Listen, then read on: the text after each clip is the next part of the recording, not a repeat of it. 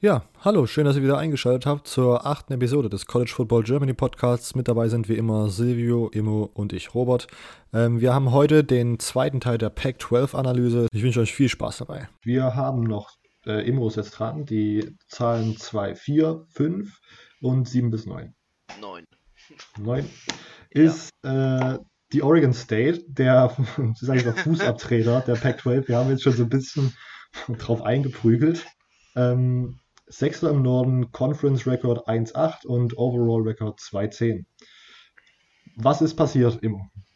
Ähm, ja, äh, da kann ich gerne mal ein, ein beliebtes äh, Rap-Lied zitieren. Uff, was ist passiert? Ähm, genauso sehe ich die Saison. Ähm, uff, was ist passiert? Also wirklich, keine Ahnung, nicht eine starke Recruiting-Class gehabt. Ähm, das Jahr davor war man schon äh, in gewisser Weise der Prügelknabe gewesen. Ähm, elf, also 1-11, elf Niederlagen. Äh, Headcoach hat nach sechs Spielen resigned. Ähm, 2016 hatte man noch wenigstens eine 4-8 und ähm, dann geht man in 2017 hat eine 1-11 und jetzt geht man in 2018 und hat eine 2-10, 1-8 in der Pac-12. Ähm, zum Glück einen neuen Headcoach kann man ja sagen quasi, dass es geschafft hat, äh, zwei Spiele zu gewinnen, statt nur ein Spiel wie seine Vorgänger. Mensch. Also Mensch, da ist ganz schön was los und ähm, dann gehen sie in die Saison, denken, okay, hey, wir können vielleicht was gewinnen, wir sind schließlich die Oregon State Beavers, äh, wir haben einen neuen Head Coach, lass mal ganz motiviert in die Saison gehen und ähm, dann will man ganz motiviert in die Saison gehen und dann kommen aber die Ohio State Buckeyes, zu diesem Zeitpunkt die Nummer 5, äh, zu diesem Zeitpunkt noch nicht mit Skandalen vollgepumpt und ähm, 77, 31. ähm, ja, klasse. Ähm, was soll man dazu sagen? Also, das ist für Oregon State eigentlich so mit eine der schlechtesten Starts, die man haben kann. Und ähm, das, be das begründet zu Recht, warum sich Teams auf die Oregon State gefreut haben. Weil die Oregon State einfach wirklich dieses Jahr ein Prügelknabe in der ganzen, ja, im ganzen College Football eigentlich war. Ähm, und dann hat man zum Glück aber äh, gegen Southern Utah ein Spiel gehabt, ja, gegen ein FCS-Team. Ähm, und hat dadurch ja quasi dieses Money Game FCS Aufbaugegner ein bisschen äh, und kommt mal kurz nach der, nachdem man verprügelt wurde, verprügelt man den anderen, ne? Das schöne Ausgleichsprügeln, äh, was so gerne mal in, in Sport benutzt wird. Äh, die Prügelkette. Ähm, ja, macht einen 48-25 stabil, also fährt einen stabilen Sieg ein gegen die Thunderbirds. Ähm, geht dann aber natürlich schön in die Wüste von Nevada und äh, muss auf einmal 37 zu 35 gegen das Wolfpack verlieren, gegen ein Group of Five Team. Und ab dem Moment war es eigentlich mit der Saison so ein bisschen geschehen, weil wenn man solche Spiele nicht gewinnt als Power 5 College, dann muss man sich Sorgen machen. Und äh, ab dann musste man sich eigentlich auch Sorgen machen, ob die Saison noch was wird, denn die Arizona Wildcats kommen 35-14. Im Staat Arizona geht es direkt weiter, also gegen den Staat Arizona geht es direkt weiter, nämlich die Arizona State Sun Devils 52-24. Dann die Washington State 56-37 und dann die Golden Bears. Und man kann sich langsam denken, warum ich sage, dass die Beavers wirklich teils ein Aufbaugegner waren. Weil dann kommt die California Bears und 49-7. Also, selbst wenn die anderen Teams unten waren, hatte man immer noch Oregon State, gegen die man in der Conference spielen konnte und sich darauf freuen konnte, doch mal vielleicht zu gewinnen. Ja, und ähm, dann hat das natürlich auch Colorado getan, aber für Colorado war das Pech, dass sie äh, den Beavers quasi den Gnadensieg, ja, den, den zweiten Sieg, den man noch haben konnte, nachdem die Beavers ein starkes Comeback im vierten Quarter mit 24 Punkten, die sie dort geholt haben, gestartet haben. Also sich dadurch noch in die Overtime gerettet haben, weil Buffalo nur ein Field Goal hatte. Ähm, und dann hatte man auf einmal es geschafft, 41-34 Sieg zu holen gegen die, gegen die Buffs, ja, und ähm, in Colorado hat man sich natürlich kein bisschen darüber gefreut. Ähm, dass äh, denen dann auf einmal die Beavers die Saison versauen. Und ich ähm, gehe auch ganz fest davon aus, dass dieses Spiel eigentlich mit dafür gesorgt hat, dass dann Mike McIntyre ähm, schön mal bei Oregon Bye-Bye sagen durfte. Ähm, obwohl, war er da noch da? Ich glaube, jetzt laber ich ein bisschen Bullshit. Aber trotz allem, ähm, ja, warte, einen Moment. Jetzt muss ich mal ganz schnell ziehen. Eins, zwei, drei, vier, fünf, sechs. Nee, okay, also da hatte Colorado schon ihren neuen Head Coach. Aber trotzdem ähm, bitter für die Colorado Buffs, ne? Ähm, dass man dann verliert. Äh, gegen die Oregon State, vor allem, weil sie ja der Prügelknabe waren und dann äh, hat sich Oregon State, hat sich vielleicht die Oregon State gedacht, ha, okay, jetzt können wir ein bisschen was machen. Aber nächster USC kommt 38-21 und ähm, es geht mit den Niederlagen wieder weiter und so war es auch die ganze Saison. Stanford 48-17, Washington 42-23 und dann äh, schön der Civil War in Oregon, der nicht wirklich ein Bürgerkrieg war, weil es war einfach nur einseitiges Verprügelt werden von Enten. Ähm, ja, die Oregon Ducks haben es denen ordentlich gezeigt und ähm, da ist auf jeden Fall ein Problem da bei den Oregon. State B, was sie können von Glück sprechen, dass sie einen neuen Headcoach haben, weil damit kann man vielleicht was aufkommen mit dem mit dem Jonathan Smith. Ähm, er hat bisher auch noch keine Headcoach-Erfahrung, also wird ihm das natürlich jetzt äh, ja vielleicht was bringen, dass er noch nicht so unberührt ist. Okay. Ähm, Silvio, wie sahst du die äh, Saison von Oregon State? Ja, also ich glaube jetzt, keiner hat da wirklich was Großes erwartet. Ähm, aber ich glaube, die Hoffnung in Corvallis war insgesamt ziemlich hoch, weil Jonathan Smith als neuer Head Coach, ähm, der war ja bei Oregon State auch Spieler. Von daher war, glaube ich, da ziemlich viel Euphorie drin und dann fährt man ähm, erstmal zu Ohio State und wird so verprügelt. Da ist dann, glaube ich, erstmal die Euphorie wieder im Keller. Aber ja, ich weiß nicht, was man da mehr sagen kann, als, außer dass es halt miserabel war. Weil da ging halt gar nichts, wirklich. Also das Colorado-Spiel, ja, das war ja da schon fast ein Ausrutscher, dass man da gewonnen hat. Und keine ne äh, negative Ausrutscher, sondern mal ein positiver. Ähm, ein kleiner Lichtblick war vielleicht noch ihr Running Back, ähm, Jamar Jefferson, ähm, Freshman, wurde auch am Ende, es hört sich vielleicht komisch an, aber wurde Freshman des Jahres in der Pac-12 beim schlechtesten Team. Ähm, war hatte die acht meisten Rushing Yards im ganzen College Football mit ähm, knapp 1400. Das war, glaube ich, so der einzigste Lichtblick, den es in Corvallis, ähm, Oregon gab. Okay, ja, also was ich noch anfügen wollte, ich habe noch ein paar Fun Facts rausgesucht. Ähm, also Fun für uns, weil wir nicht bei Oregon State spielen. Ähm, sie war, hatten die 129. beste Defense von 130 äh, BCS Colleges da muss man erstmal kurz schlucken, ähm, 45 Punkte pro Spiel zugelassen. Mm, und sie hatten die 83 beste Offense, was natürlich auch jetzt nicht optimal ist. Und wenn eigentlich ist ja bei, wenn man 45 Punkte pro Spiel zulässt, ist ja eigentlich egal, wie gut die Offense ist, ähm, sieht, sieht schlecht aus. Ähm, genau, meine Frage zu Oregon State, natürlich habe ich da auch eine Frage vorbereitet. Wird es nächste Saison nochmal so schlimm?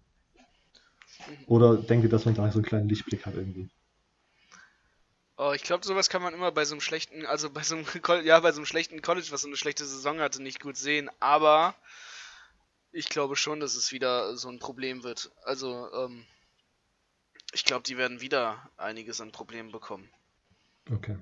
Und Silvio, denkst du auch, dass es nochmal so ein katastrophal wird? Ja, also ich meine, es war ja so schlimm.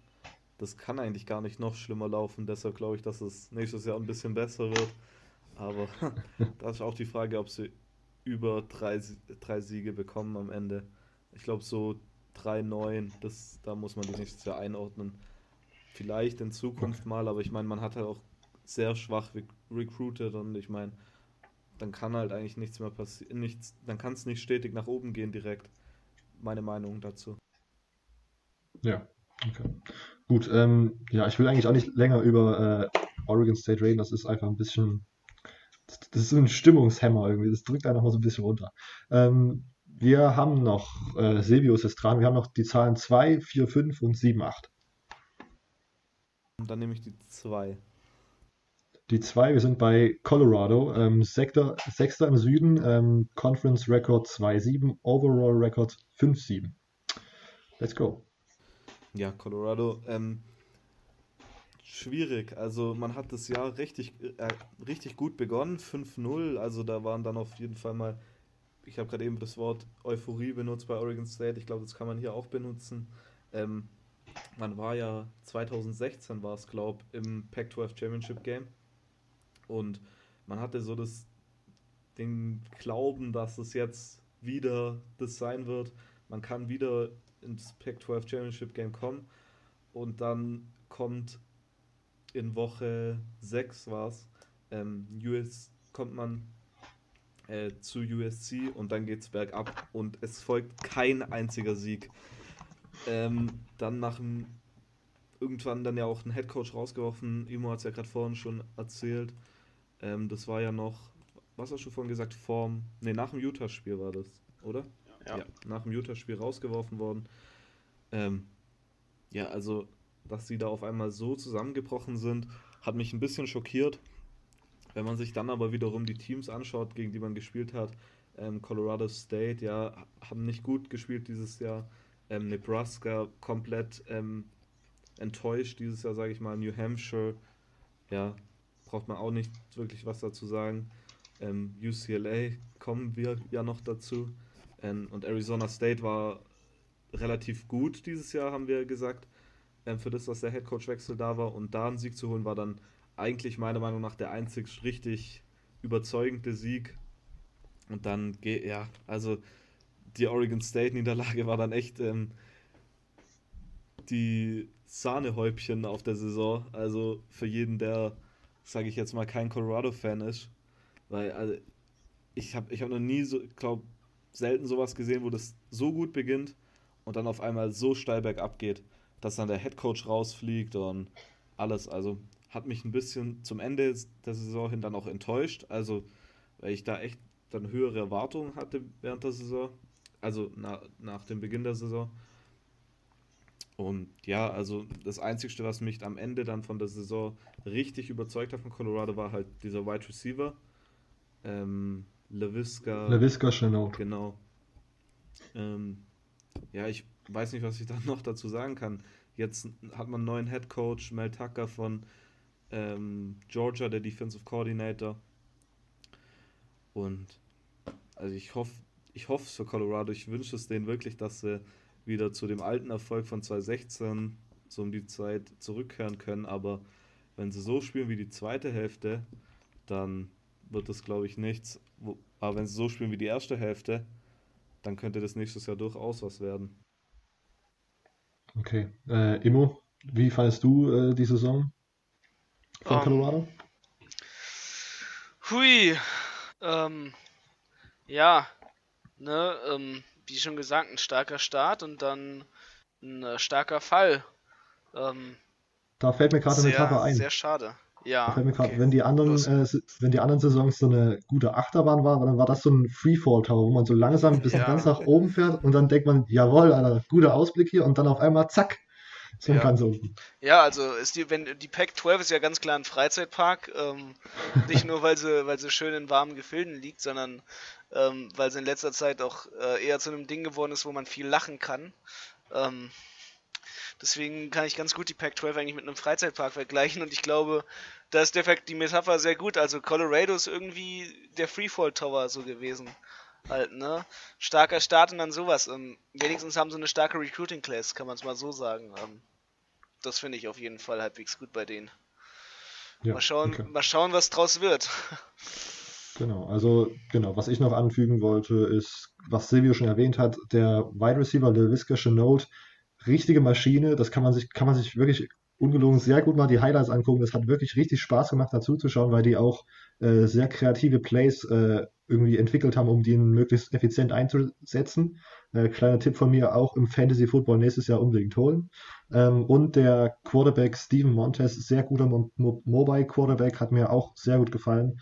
Ähm, dieser fünf Spiele Siegesserie krass und dann diese sieben äh, Spiele zu verlieren hintereinander auch krass, äh, dann eher im negativen Bereich. Ähm, ja, meine Frage. Ähm, kann sich Colorado in den nächsten Jahren als Dark Horse, im Sü äh, als Dark Horse äh, Contender im Süden irgendwie mogeln?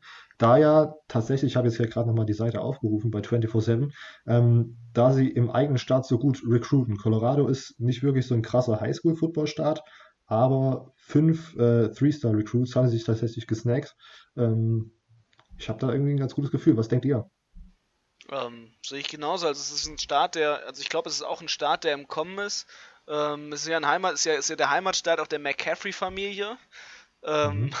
Auch wenn sie natürlich sich den McCaffrey an sich nicht holen konnten.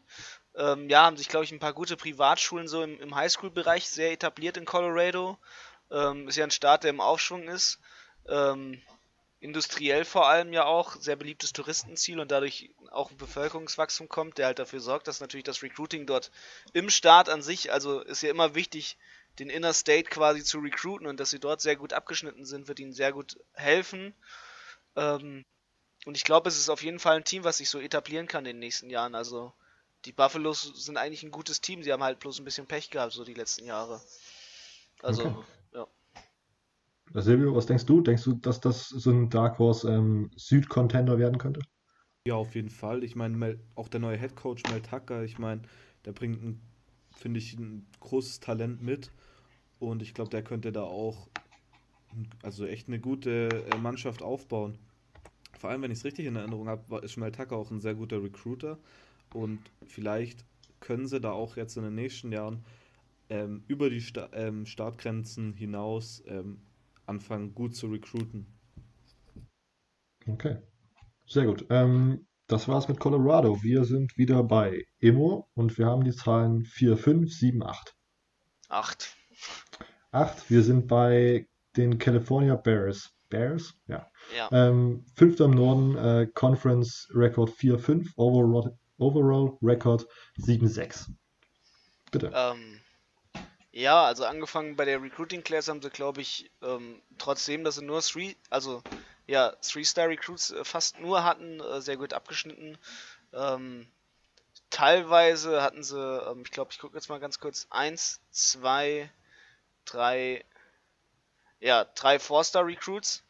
Ähm, das wird ihnen auf jeden Fall ein bisschen geholfen haben. Sie haben auch einen Signing, das ich natürlich äh, sehr toll fand. Ähm, Jasper Fries, ähm, ehemals Fürstenfeldbrück Razorbacks, äh, ehemals Munich Cowboys und Starnberg Argonauts. Ähm, also auch einen Deutschen im Team. Ähm, da freut man sich natürlich noch mehr, wenn sie eine gute Season spielen. Ähm, in dem Sinne freut man sich noch mehr, wenn sie eine gute Season spielen, weil am Ende ist es halt nicht äh, so eine gute Season geworden, dass man sagen kann, okay, das war eine super Season. 7-6 Overall Record ähm, ist ein Ding, was man machen kann. Ist halt auch so ein bisschen ähm, eine Achterbahnfahrt, jetzt nicht in dem Sinne gewesen, weil es eher so blockmäßig in Blockabständen immer ging mit den Siegen und Niederlagen. Ähm, sie haben mit einem stabilen Sieg, äh, einen knappen, aber stabilen Sieg um einen Touchdown quasi gegen North Carolina in die Tar Heels äh, gut in die Saison gestartet, in 24-17. Dann gegen die BYU einen knappen Sieg eingefahren, 21-18. Äh, dann quasi schön ihr Money Game gehabt gegen die Idaho State. Also schön den SCS Aufbaugegner geholt, äh, 45-23. Und ähm, ab dann fängt eigentlich quasi dieser Niederlagenblock an, nachdem es immer geht. Man hat schon gerade gemerkt, drei Siege. Und ähm, dann kommen auf einmal drei Niederlagen. Ähm, so ein bisschen halt wie die Saison immer bei den, bei den California Golden Bears nämlich war. Dann kommt nämlich die Oregon Ducks, kommen die Oregon Ducks, holen sich da ein schönes 42, äh, 24 raus. Und für die Golden Bears ist es halt nicht so schön, weil sie das ganz sicher nicht haben wollten. Ähm, ja, dann die Arizona 24-17, halbwegs knapper Sieg. Ähm, dann die UCLA, äh, sehr bittere Niederlage für die Golden Bears in 37-7. Ähm, ganz sicher nicht das, was man sich gewünscht hat. Ähm, dann kommt aber wieder quasi so ein, ja, wie soll man sagen, Siegesblock. Erstmal schön Oregon State, Aufbaugegner, ne? Äh, wie ich es schon vorhin gesagt habe.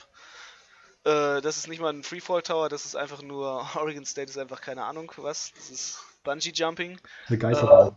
Äh, eine Geisterbahn, ja, erschreckend. Ähm, und da haben sie sich halt ein schönes 49-7 geholt, ne? Also, ähm, damit kann man auch mal mit, einem, mit einer breiten Brust dann gegen, gegen Washington antreten, gegen die zu dem Zeitpunkt Nummer 15 und ähm, einen sehr knappen Sieg sich da rausholen aus der ganzen Geschichte.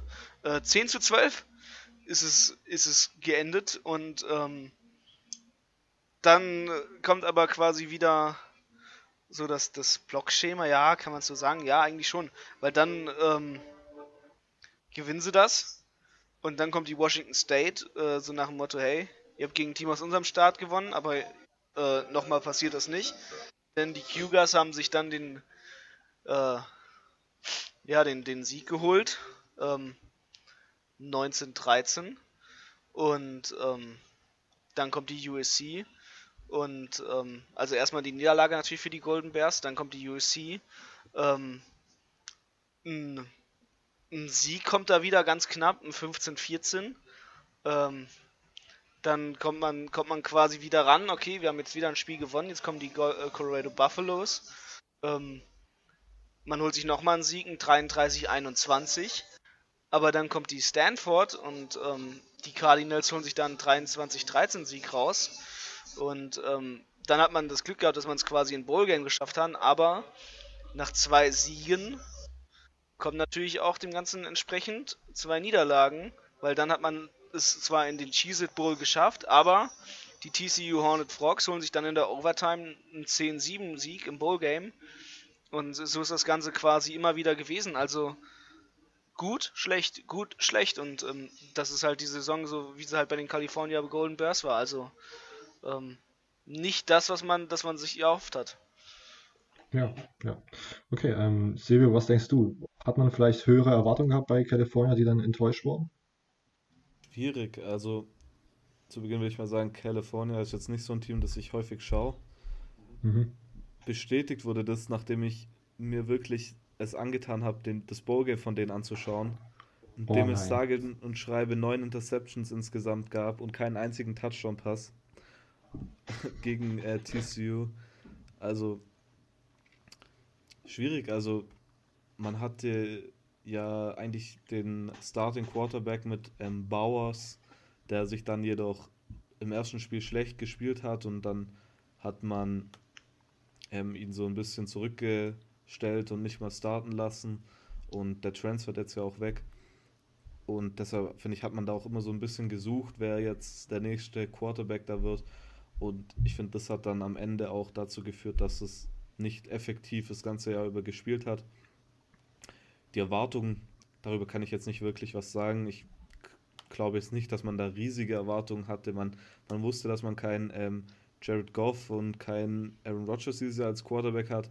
Und auch insgesamt, also man hat jetzt da nicht das riesige Talent bei Cal dieses Jahr gehabt. Von daher schätze ich jetzt nicht, dass man riesige Erwartungen hatte und deshalb glaube ich nicht, dass die so schlechter gespielt haben, als, als man es erwartet hätte. Okay, ja. Ähm, was ich noch hinzufügen möchte, ähm, überraschend gute Defense. Sie sind Elfter im, äh, im nationalen Vergleich.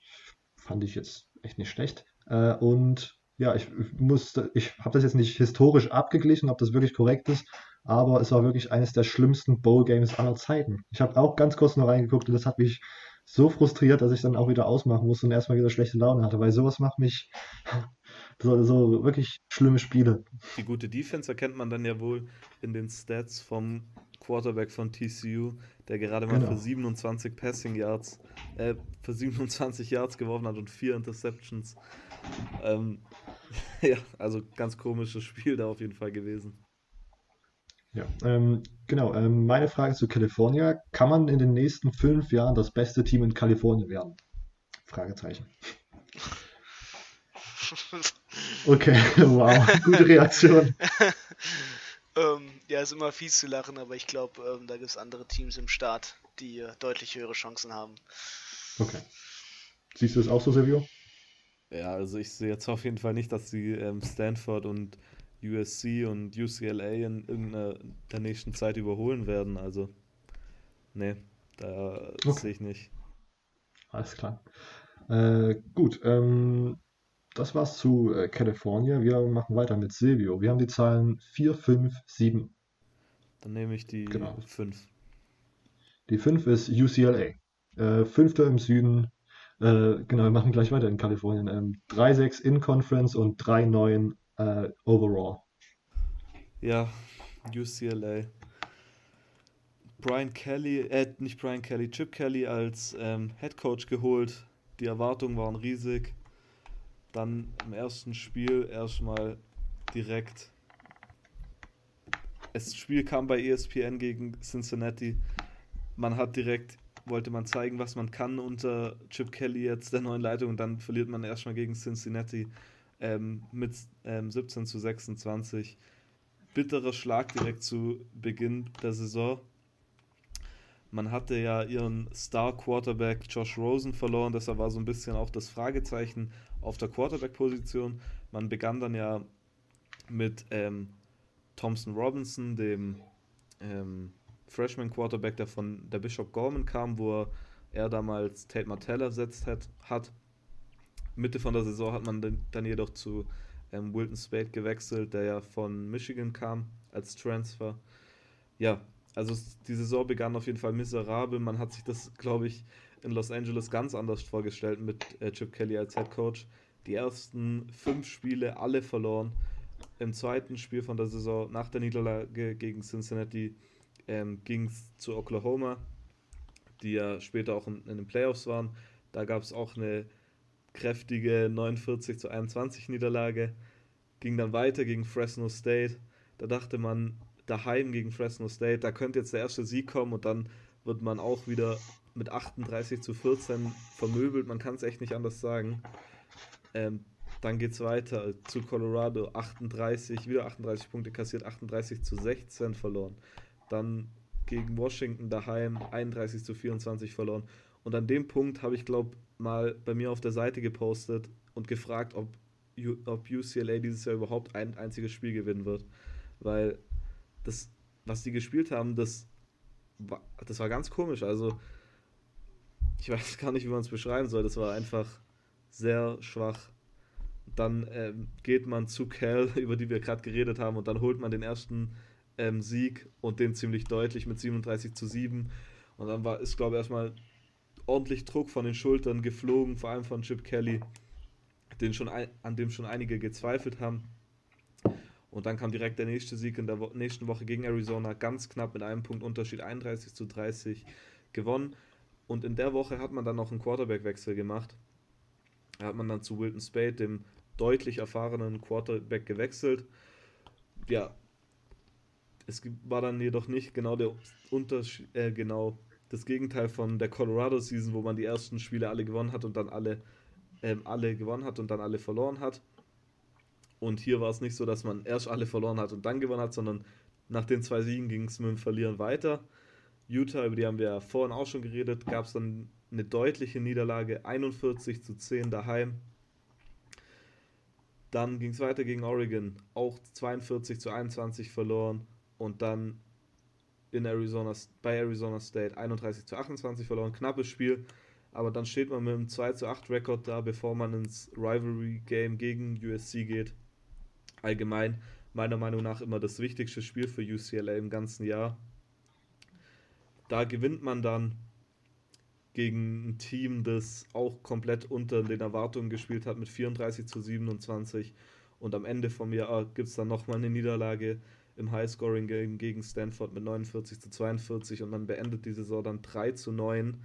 Also das hat auf jeden Fall kein einziger Mensch erwartet, würde ich jetzt mal behaupten. Aber man muss natürlich auch sagen, ähm, Chip Kelly, man kann jetzt natürlich Chip Kelly dafür äh, die Verantwortung geben, aber das wäre ein bisschen dumm, weil ich meine, das ist nicht seine Spieler, die er recruited hat. Und Deshalb so als kleiner Ausblick in die Zukunft denke ich, dass da UCLA deutlich besser sein wird.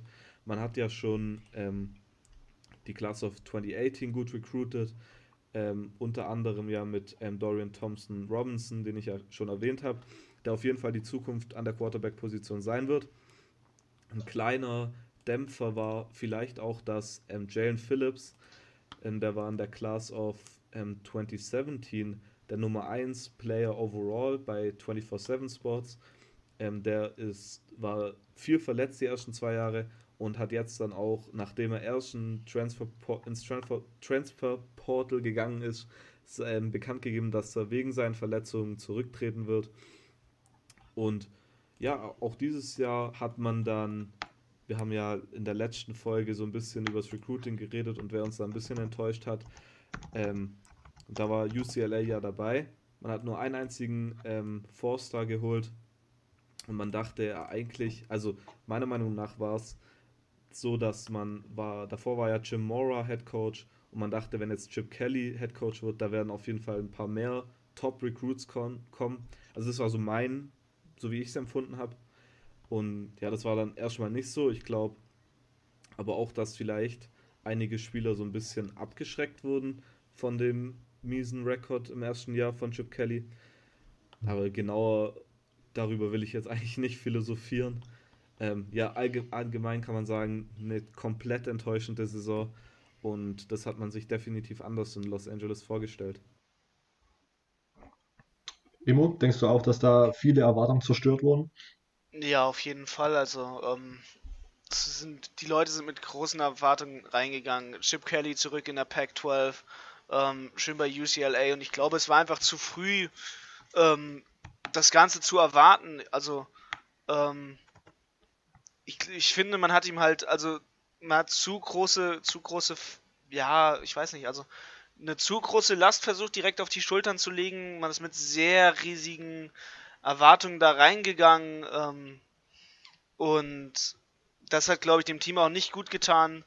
Ähm, was ihm aber gut getan hat, ist ähm, vor allem, weswegen die Leute auch nicht so ausgerastet sind, glaube ich, ist einfach, dass sie ähm, USC besiegt haben.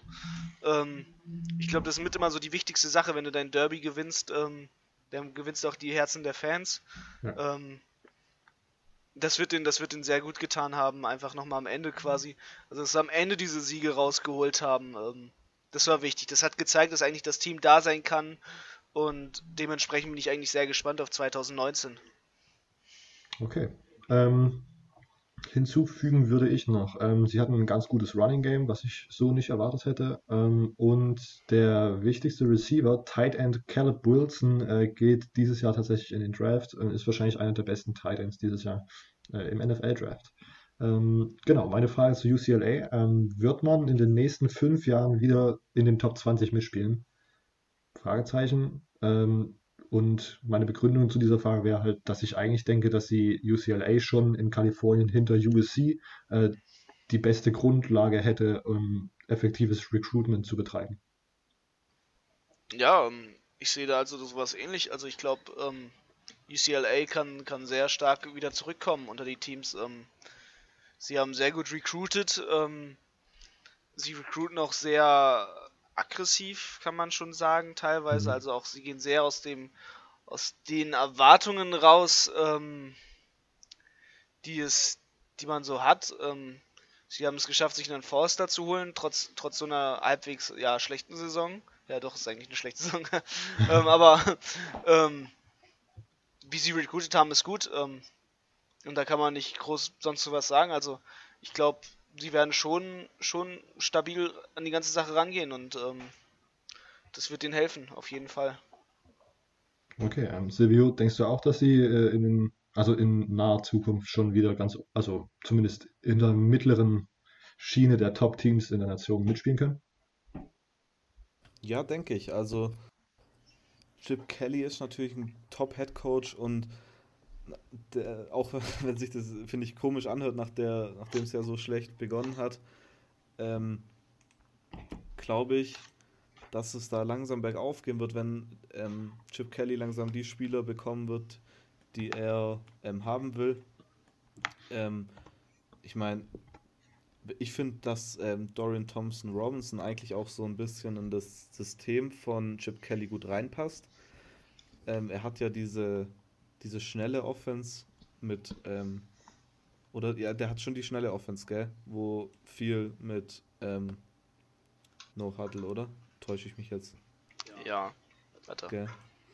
Ja, also, ja, ich weiß nicht, ich, ich glaube eher einfach so eine Gefühlssache. Ich glaube, ich glaube, ich vertraue der Chip Kelly, dass er da schon das Richtige machen wird in den kommenden Jahren und dann spätestens zwei, drei Jahre, finde ich, wird es noch dauern. Nächstes Jahr glaube ich noch nicht, aber dann wird man langsam wieder in der South Division attackieren können und dann vielleicht auch die Pac-12 langsam wieder übernehmen können.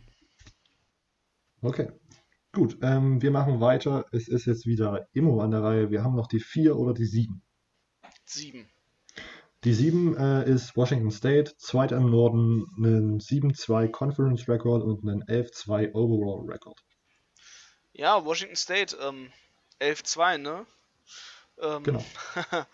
ja, ähm, eine Niederlage weniger und man hätte ähm, bestimmt ein guter Contender dafür sein können, in die Playoffs einzuziehen. Ähm, ja, ich glaube, sie haben, sie haben sehr gut recruited. Ähm, Im Gegensatz zu, zu Washington fahren sie ja eine andere Recruiting-Taktik, sondern dass sie einfach teilweise überall recruiten, also in, insbesondere in der O-Line gehen sie ja gerne aus dem raus, was eigentlich, also was man erwartet.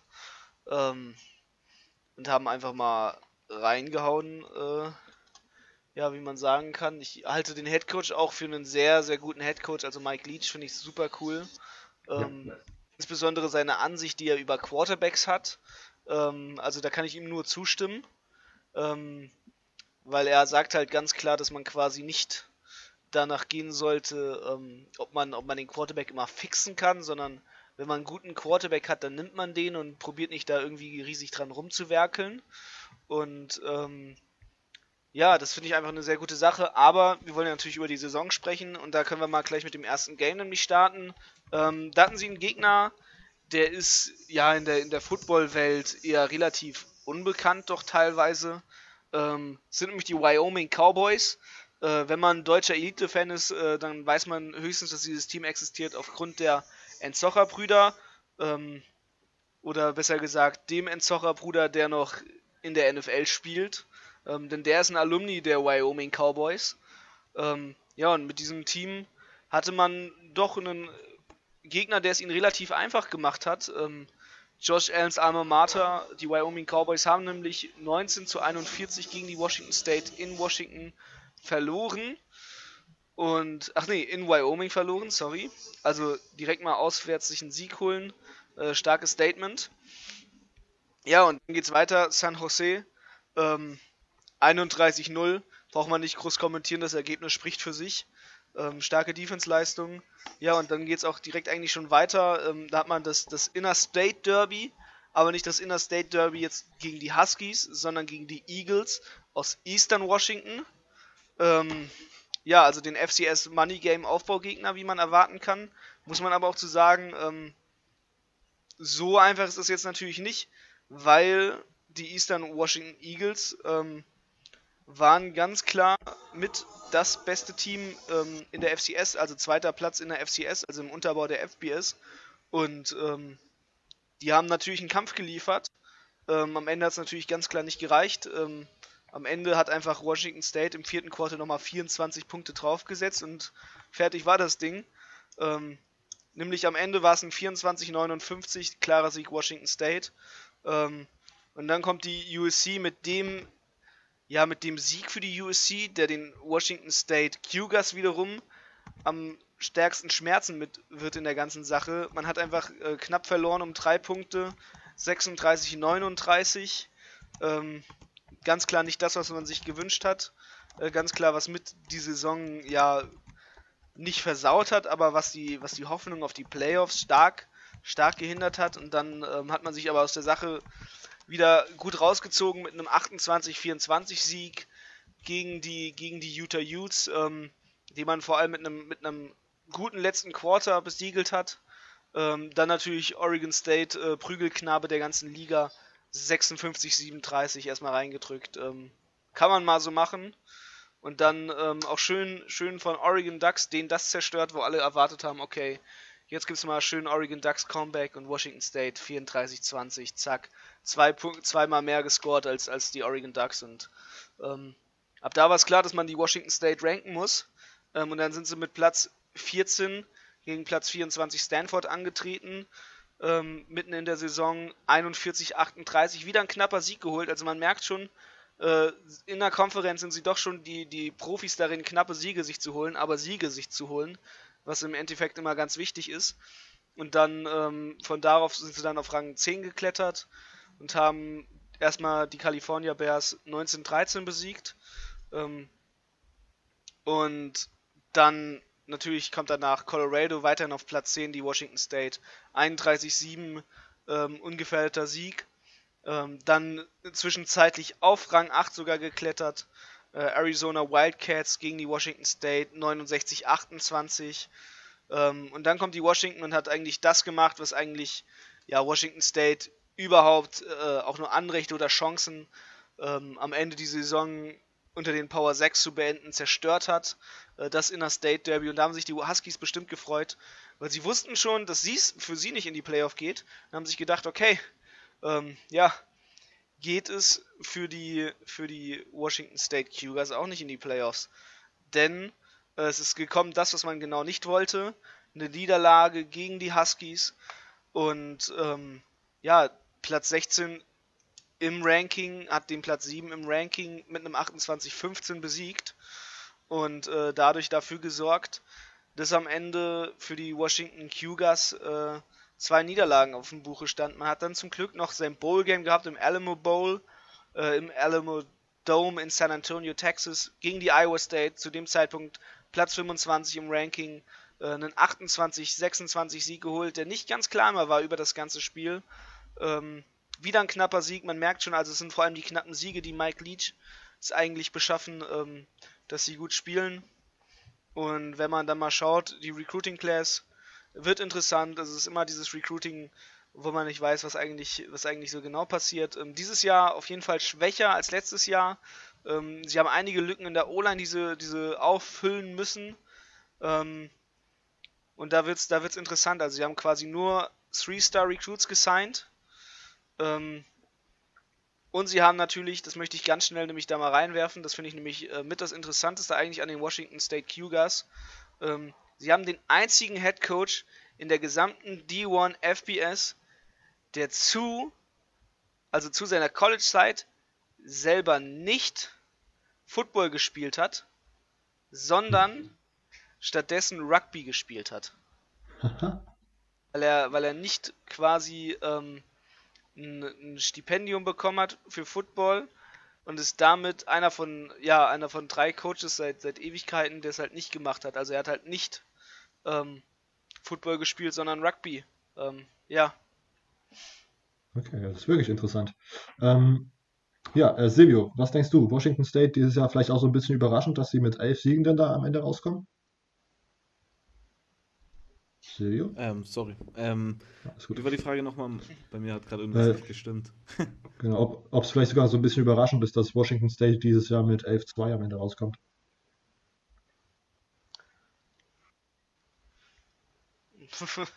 ja, ähm, springe ich mal kurz ein. Also mich hat es ähm, schon überrascht.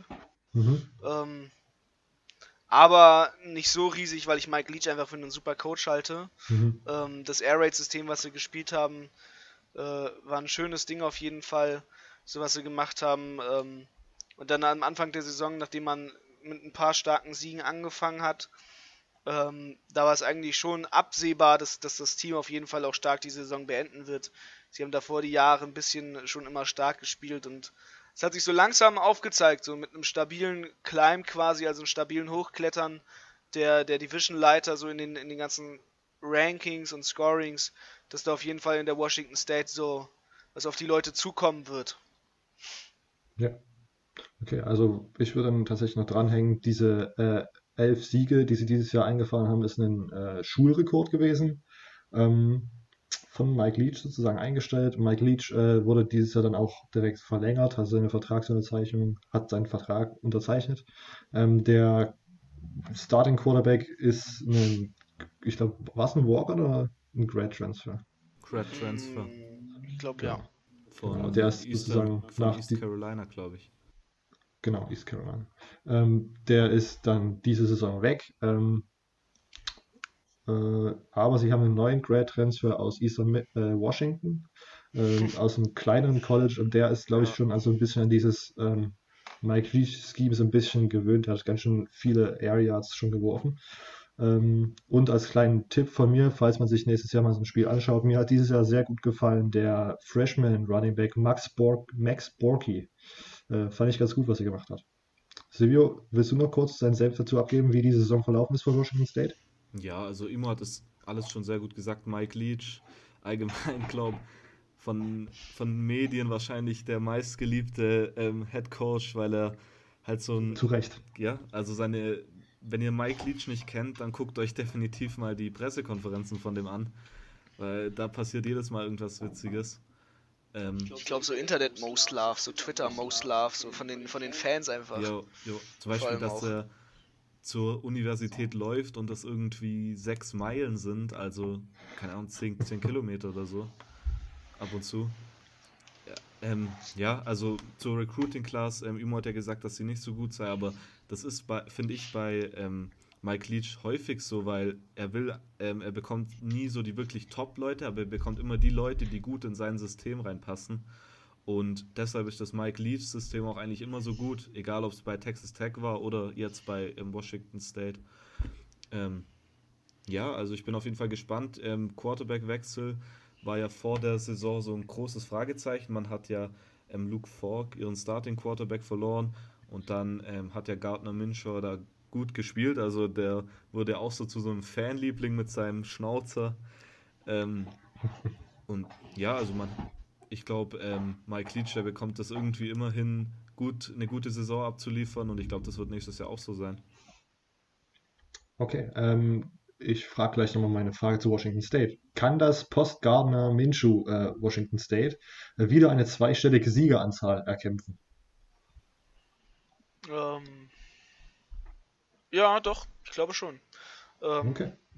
Sie haben zwar nicht so stark dieses Jahr recruited, aber sie haben dafür das letzte Jahr ähm, stärker recruited. Und ähm, da kann schon so einiges, einiges passieren. Ähm, es wird interessant.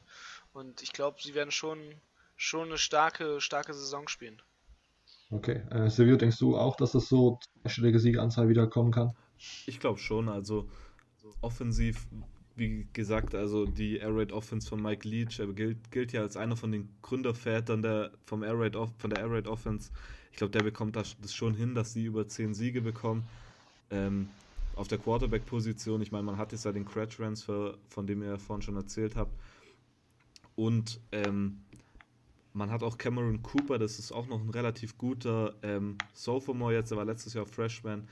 Ähm, ja, wenn man den auch vielleicht mal bringt, also ich glaube, zehn Siege könnten schon drin sein. Also mindestens neun, neun plus, sage ich mal. Alles klar. Äh, gut, äh, ich wähle einfach mal die, die letzte äh, Zahl. Das ist nämlich die Nummer 4 und gebe dann gleich an Silvio weiter. Wir sind bei Washington, erster im Norden, 7-2 Inner Conference oh, ähm, Record und ein 10-4 Overall Record. Ähm, ja, Washington. Ja, Jetzt natürlich äh, witzig, dass wir uns den Champion zuletzt aufbehalten. Gut für den äh, Spannungsbogen. Ja. Ja. ähm, ja, Washington, ich meine, man erwartet jedes Jahr, finde ich mittlerweile schon, dass die top oben mitspielen. Vor der Saison, ich glaube, fast jeder hat äh, predicted, dass ähm, Washington die Pac-12 gewinnen wird, was ja auch am Ende dann so gekommen ist. Vor der Saison hatten sie einige Verluste, zum Beispiel von uns drei, hier von Robert, Imo und mir, der, unserer allerliebster ähm, Wide Receiver Dante Pettis zum Beispiel, ist, ja in die, ähm, in die NFL gegangen und man hat auch auf der defensiven Seite hat man Vita Vea verloren, den ähm, großen, sage ich jetzt mal, Defensive Lineman. Ähm, ja, aber trotzdem, ich meine, die hatten so viele gute auf der defensiven Seite so viele gute ähm, Defensive Backs. Man hatte Taylor Rapp als Safety, Byron Murphy, der jetzt ja als Top 20 Pick, sage ich mal, im Draft gilt. Ja, die Saison begann direkt mal mit einem Spiel gegen einen SEC-Gegner, gegen Auburn. Ein Spiel, das man nicht gewinnen konnte. Das war eine knappe Niederlage mit 21 zu 16. War direkt mal so ein Wurf ins kalte Wasser, sage ich mal. Dann kam ein Aufbaugegner, wie, der, wie Imo die Teams vorhin so schön beschrieben hat, gegen North Dakota mit 45 zu 3 gewonnen. Sehr, sehr deutlicher Sieg. Ja, die Siegesserie ging dann weiter. Man gewann dann gegen Utah, Arizona State. Dann gewann man gegen BYU, die Mormonenschule, von der Imo ja vorhin auch schon erzählt hat. Ähm, die waren zu der Zeit Nummer 20. Die hat man sehr, sehr deutlich mit 35 zu 7 besiegt. Dann kam UCLA wo man auch gewinnen konnte. Und dann kam die zweite Niederlage von der Saison gegen Oregon, wo man mit 30 zu 27 in der Overtime verloren hat. War auch so ein kleiner Dämpfer. Ähm, dann ging es jedoch wieder weiter gegen Colorado mit einem Sieg. Und dann kam so ein bisschen eine ausschlaggebende Niederlage gegen California, wo man 12 zu 10 ver verloren hat. Ein Spiel, ich glaube, vor, dem Spiel hat kein einziger in dem Spiel California gepickt. Ja, dann ging es auf jeden Fall weiter. Stanford besiegt, Oregon State besiegt, ja, kein Wunder da. Und dann hat man am Ende vom Jahr nochmal zwei schwierige Spiele gehabt gegen Washington State, das man dann noch gewinnen konnte. Und durch das Spiel haben sie sich dann ja auch den ähm, Platz im Pac-12 Championship Game gesichert. Gegen Utah, das letzte Spiel, Regular Season Game der, äh, der Saison, wo sie dann knapp ja mit 10 zu 3 gewinnen konnten. Für die Playoffs hat es leider nicht gereicht, jedoch im New Year's äh, Six Bowl als Top Pac-12-Team, das nicht in den Playoffs war, sind sie in den Rose Bowl gekommen, wo sie dann leider gegen Ohio State unterlagen mit 28 zu 23. Kurz, also wäre die California-Niederlage nicht gewesen und hätten sie am Anfang von der Saison gegen Auburn gewonnen, natürlich, das sind jetzt große Aber, zwei Spiele gewonnen. Ich glaube, dann wären sie wieder in die Playoffs gekommen, weil ich weiß nicht, halt dieses, man will da ja, glaube auch schon, dass die anderen, dass alle Conferences, Conferences da so ein bisschen beteiligt sind und dass es nicht jedes Jahr nur ein komplettes SEC-Playoff ähm, wird, hätten die, glaube ich, ähm, in die Playoffs kommen können. Ich meine, man hatte ja auch eine gute Mannschaft mit ähm, Quarterback Jake Browning, dem Senior, und Miles Gaskin als, äh, als Running Back, der einer von den besten Running Backs in dem ganzen College Football ist. Und ja, also ich fand eine gute Saison, man, wobei man da natürlich sagen muss, man hatte die großen Erwartungen, Viele dachten, dass sie um die Playoffs mitspielen können. Da sind sie natürlich knapp dran vorbeigerutscht. Von daher ist es natürlich schwierig zu sagen, inwiefern das jetzt als erfolgreiche Saison ähm, beschrieben werden kann. Aber meiner Meinung nach auf jeden Fall eine erfolgreiche Saison. Und ja, nächstes Jahr werden sie sicher auch wieder um die Pac-12 mitspielen, beziehungsweise die Pac-12 gewinnen und eher um die Playoffs mitspielen. Okay, äh, Emo, willst du noch was ergänzen? Ähm, nee, ich glaube, es ist alles gesagt. Ähm, ja, starke Saison bei den Huskies. Ähm, overall nicht das, was sie in der Conference gerissen haben, aber dass sie dann die Championship sich geholt haben, ist schon ein gutes Ding für die. Ja, okay. Ähm, ich würde noch was ergänzen. Miles Gaskin, wie Silvio gesagt hat, einer der besten Running Backs im College Football und ja, ich glaube auch in dieser Draft Class, denn er geht jetzt äh, in den Draft, der ist nächstes Jahr nicht mehr dabei, dieses Jahr nicht mehr dabei. Ähm, was ich gar nicht so schlimm finde, weil sie hatten ihren Second String Running Back dieses Jahr schon des Öfteren mal auf dem Feld, weil Gaston, glaube ich, in ein, zwei Spielen angeschlagen war. Selvin Ahmed, glaube ich, äh, sah recht gut aus für den Einsatz, den er da bekommen hat für die Zeit, wo er auf dem Feld war. Äh, Jacob Eason wird dieses Jahr aktiv sein, da Jake Browning äh, auch fertig ist mit seiner College-Karriere. Jake Browning ja ein Quarterback, also ich muss ganz ehrlich sagen, mir hat das ganz oft nicht so gut gefallen, was da gespielt wurde in seiner Sophomore-Karriere, also in seiner Sophomore-Season hat er, glaube ich, seine beste Saison gehabt. Diese Saison 16 Touchdowns, 10 Interceptions, das hat, fand ich immer so ein bisschen, ja, immer so mittel irgendwie so. Ich denke, dass Jacob Eason da auf jeden Fall nächstes Jahr was reißen kann und dass sie wieder ganz vorne mit dabei ähm, sein können. Meine Frage zu Washington, und das ist auch das letzte Team, wir sind dann gleich durch. Ähm, auch berücksichtigt, dass jetzt viele Top-DBs ja wieder in den Draft gehen. Ähm, denkt ihr, dass Washington nächstes Jahr in den Playoffs mitspielt? Nächste Saison? Nicht, sondern dieses Jahr. Also in den, in den Playoffs, Playoffs. Genau, ich rede von ja, Playoffs, ähm, Playoffs. Nee, glaube ich nicht. Ähm, ich glaube, ähm, dafür werden einfach ein paar zu etablierte Spieler trotz allem fehlen. Ähm, ich glaube, dass das äh, große Problem wird einfach bei Washington sein, dass sie zwar ein gutes Team sind, aber nicht ein Team sind, was irgendwie mal so, ja, 11-2 oder halt ne, 12-1 geht oder solche Sachen. Ähm, ich glaube, da wird ein, zwei Stolpersteine einfach mitten in der 2019-Saison kommen, die ihn halt das genau das versauen werden. Okay. Ja, ja ähm, Silvio, was denkst du? 2019 Playoffs dabei? Schwierig, also ich glaube auf jeden Fall, dass sie da mitspielen werden. Also in den Top 10 sehe ich sie ziemlich sicher. Ähm, mhm. Vor allem, weil man mit Jacob Eason ja diesen relativ erfahrenen, sage ich jetzt mal, auch wenn er nur eine Saison gestartet hat bei Georgia, bevor er den Transfer vollzogen hat, hat und man, nachdem man Jack Browning jetzt für so eine lange Zeit als Starter hatte, nicht jemand ganz Neues aufbauen muss, der noch nicht gestartet hat. Ich meine, ähm, Washington hat viele ähm, gute Quarterback-Recruits in den letzten Jahren geholt. Ähm, dieses Jahr haben sie einen Quarterback, der in den Top 10 war und letztes Jahr hatten sie zwei, die in den Top 10 war, geholt. Ich glaube, dass das auf jeden Fall wichtig ist für Washington. Defensiv, die sind so weit, die haben so gut aufgestellt im Defensive Backfield. Ich glaube, dass da immer so, dass sie auch diese so Next Man Up Mentality haben und mhm. also ich sehe die auf jeden Fall in der Top 10, ob sie dann am Ende in den Playoffs stehen, bezweifle ich jedoch. Okay. Gut, ähm, wir sind mit der Pac-12 durch, hat mir viel Spaß gemacht. Ähm, habt ihr noch irgendwelche News oder Anmerkungen, die ihr noch raushauen wollt oder sind wir soweit durch? Hm, nicht wirklich. Also, ähm, ja, also ich habe noch ein News, was ich natürlich sagen kann. Ähm, ein deutscher Spieler hat noch gesigned. Roman ja. Wahrheit von den Oldenburg Knights, jetzt ganz offiziell an die Towson University. Ähm, ich glaube, so das ist noch so mit die News, die man groß sagen kann. Okay, gut. Ähm, damit sind wir durch. Wir verabschieden uns. Äh, ihr könnt uns gerne Feedback dalassen. Was können wir besser machen? Was hat euch nicht so gut gefallen? Was sollen wir einfach beibehalten?